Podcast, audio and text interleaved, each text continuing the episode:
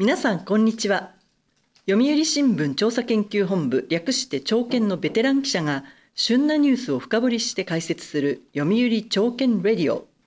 本日は杉森淳主任研究員にお話を伺います。杉森さんよろしくお願いいたします。よろしくお願いします。さて2022年のノーベル賞はバリー・シャープレス博士が2度目の科学賞を受賞しましたが発表前の匂わせが話題になったそうですね10月5日の化学賞の発表直前ノーベル賞の公式ツイッターがキュリー夫人の写真とともに短い文章を投稿しました。マリー・キュリーは1911年に化学賞を受賞してノーベル賞を2回受賞した初めての人物となった。マリー・キュリーの仲間に入るのは誰か科学賞の発表に注目。クリックケミストリーを提唱した米スクリプス研究所のバリー・シャープレス博士ら3人に科学賞を授与することが発表されたのはその約2時間後でした。シャープレス博士は2001年に名古屋大学特別教授の野よ良二さんらと共に科学賞を受賞しているので2度目の受賞となりました。はい。これまでノーベル賞を2回受賞した科学者はどのような人がいたんですか？キュリー夫人のほかトランジスタを発見したジョン・バーディーン博士。DNA の配列を決定したフレデリック・サンガー博士。化学結合を研究したライナス・ポーリング博士がいます。キュリー夫人は放射現象の研究で物理学賞ラジウムポロニウムの発見で科学賞を受賞しました。賞は異なりますが対象となった研究は同じ分野の延長線上と言えます。ユニークなのはポーリング博士で2度目は核兵器に対する反対運動で平和賞を受賞しました。ポーリング博士は構造科学の大家で DNA の構造の解明をめぐる競争を描いたジェームス・ワトソン博士の著書二重らせんでは若きワトソン博士らの前に立ちふさがるライバルの巨人として登場します。三重らせん構造などを提唱して惜しくも正しい答えにはたどり着けませんでしたがタンパク質の基本構造を明らかにするなど幅広い分野で活躍しました。ワトソン博士とノーベル賞を共同受賞したフランシス・クリック博士は DNA の二重らせん構造の解明後極めて冒険的な意識の問題に取り組みました。このようにノーベル賞受賞者が研究テーマを大きく変えることは珍しくありません。しかし2回目の受賞はとても難しいことです。テーマに何を選ぶかセンスが問われるからです。遠すぎても近すぎてもいけない。絶妙な距離感と斬新な視点が欠かせません。はい。2001年と2022年でそれぞれノーベル化学賞を受賞したシャープレス博士はどのような研究をして2回のノーベル賞を受賞したのでしょうか？シャープレス博士の研究の足跡を大胆に例えると国宝級の寺院を建築修理していた腕利きの宮大工が簡便で誰でも扱える画期的なプレハブ工法を考案して世界中に広めたと言えるかもしれません。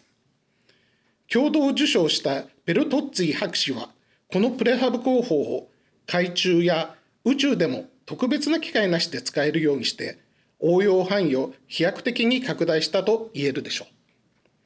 宮大工時代の化合物の右手型と左手型を作り分ける不正反応は伝統的な有機化学の王道ともいえる仕事でした。生物は生理活性物質と呼ばれる炭素と炭素が複雑に結びついた有機化合物を作り出して外敵から身を守ったり生体の機能を巧妙に調整したりしています。こうした複雑な化合物を人の手で自在に作ることは科学者たちの長年の夢でした。2001年の最初のノーベル賞の対象となった触媒を用いた立体選択的な不正反応の開発は右手と左手のように構成要素が同じで立体構造が微妙に異なる化合物を作り分ける重要な道具で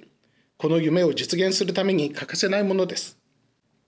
幸い多くの科学者の努力で現在ではどんなに複雑な化合物でも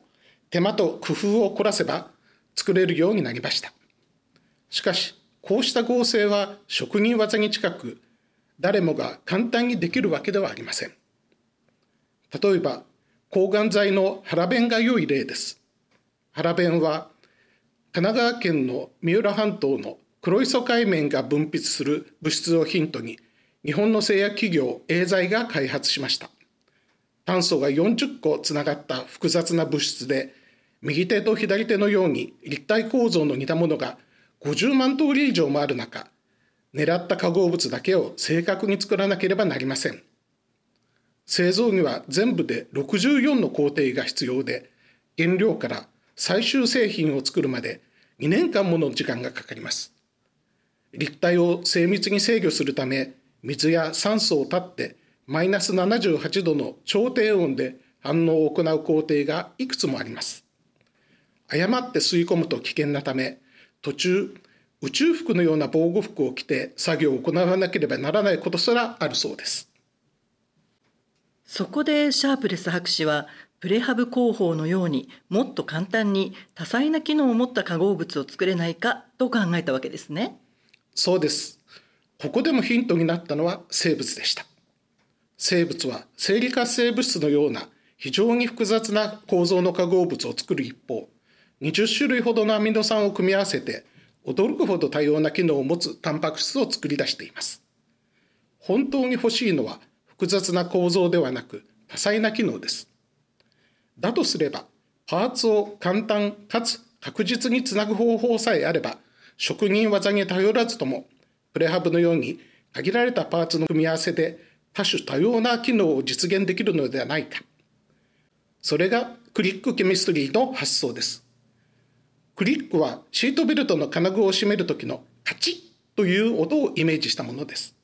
誰でも簡単かつ正確につなぐことができてしっかり離れない。そんなイメージです。シャープレス博士は最初のノーベル賞を受賞したのと同じ2001年にクリックケミストリーの概念を提唱する論文を発表しました。この中でクリックケミストリーの実現に必要な反応の条件を挙げ、有望な反応の候補も提示しました。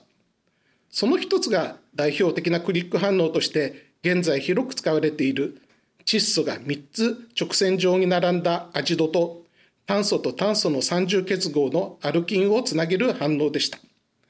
アジドやアルキンは天然界にあまり存在せず良い目印になります。しかも他の部品とは反応しないのにアジドとアルキンが出会った時だけ反応します。まさに目的にぴったりの反応でした。科学は材料や生命科学など幅広い分野の基盤になっています。クリック反応は特別な訓練を受けなくても誰でもが簡単に扱うことができるため有機合成科学の枠を超えて新しい材料や医薬品の開発などに使われるようになりました何よりも大きかったのは共同受賞者のベルトッツィ博士の工夫で生きた細胞でも狙った反応が簡単に行えるようになったことです。例えば、細胞の表面にシートベルトの片方の金具、アジドをくっつけて、もう片方の金具のアルキンに光る機能や細胞を殺す働きを持たせて反応させることで、細胞を観察する新しい手法や抗がん剤の開発ができるようになりました。うん、シャープレス博士は発想がユニークな自由人としても知られているようですね。講演では興味の赴くままに話がいろいろな方向に飛ぶことも多いそうです。熱意は伝わってくるが何を話しているのか理解できないことも少なくないみたいです熱中すると他のことはすぐ忘れる。科学界の長嶋茂雄と評する研究者もいます。アインシュタイン博士の奇妙なアイデアじゃなきゃダメという考えを信奉していていつも他人とは違う一歩先のことを考えているそうです。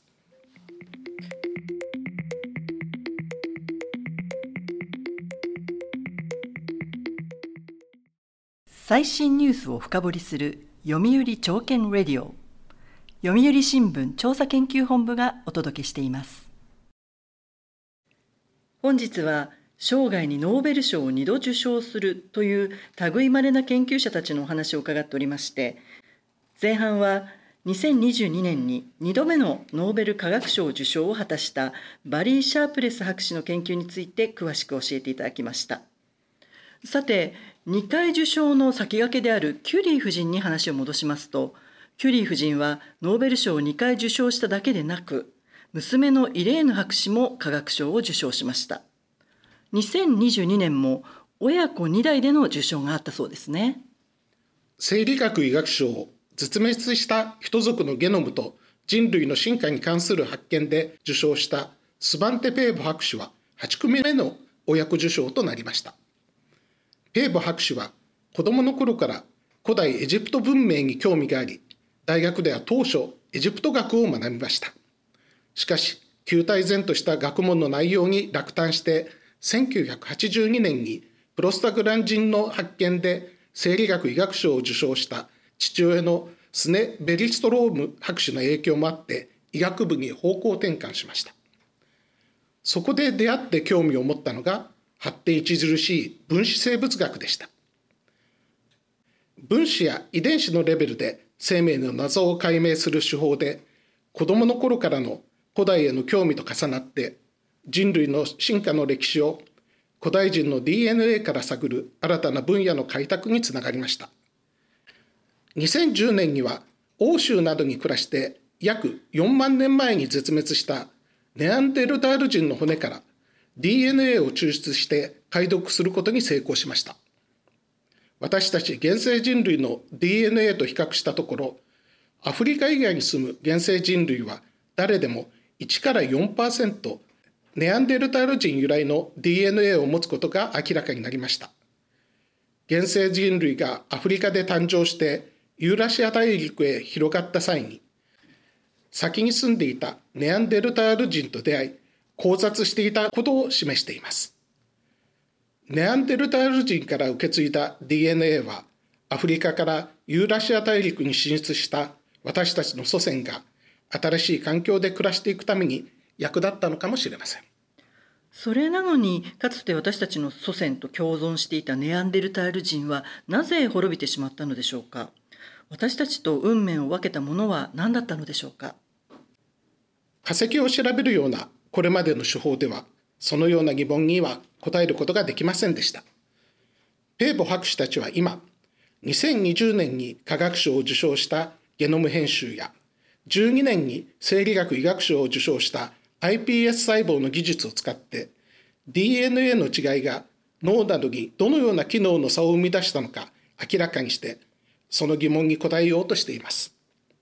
これらの研究は人類学、古生物学、ゲノム科学、コンピューター科学、再生医学などさまざまな分野の知恵を集めて推進されています。研究者博士というとこの道一筋にコツコツ研究するイメージがありますが随分違う感じですね日本の科学技術力が低下して国際社会での存在感が薄れる中高度な専門知識を持つ博士人材をどう社会で活用するかが大きな課題になっています。時代を取り巻く環境が大きく変化する中社会が博士に期待する役割も変化しています。ペーボ博士は新しい時代のノーベル賞の受賞者像であるとともに社会で活躍する博士のモデルになるように思います。日本学術会議科学委員会は昨年11月にシンポジウム日本の社会産業をリードする科学系博士人材とはを開催しましたその中で企業の登壇者が博士に求める資質として強調していたのは論理的な思考力と幅広い知識に裏付けられた異分野をつなぐ力でした。自分の専門だけにこだわるのではなく、ペーボ博士のように様々な分野の知恵を集めて課題を解決する役割を期待していました。詩人の相田光夫の夢はでっかく根は深くの言葉のように、一つの専門にしっかり根を張るとともに、幅広い分野に関心と好奇心の枝葉を広げることが重要だと思います。ペーボ博士が大学で最初はエジプト学を学び分子生物学に方向転換したというところも後に異分野にも視野を広げて新しい研究の地平を開いていったことに何がしかの影響があったのかもしれないという気がします。しかし日本では大学受験対策で高校生の早い時期に理系と文系に分けてしまうことが一般的ですよね。受験に関係ない教科を放棄して学ばないまま卒業するケースもあるようです。大学でも入学時に専攻が決まっていて途中で進路の変更が難しいところが多いのが現状です。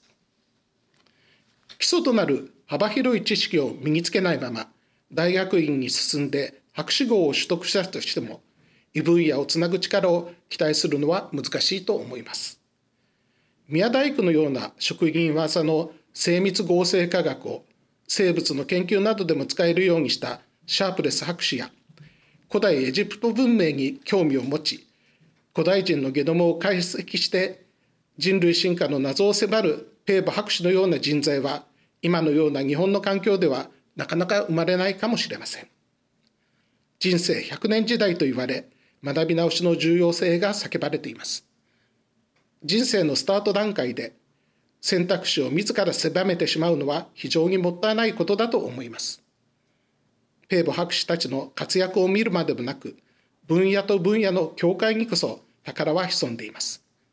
もっと自由に若い人たちが好奇心を伸ばせる環境を整備することが大切だと思います。はい。杉森さんありがとうございました。ありがとうございました。読売朝券レディオはこれからもさまざまなニュースを深掘りしてまいります。次回もどうぞお楽しみに。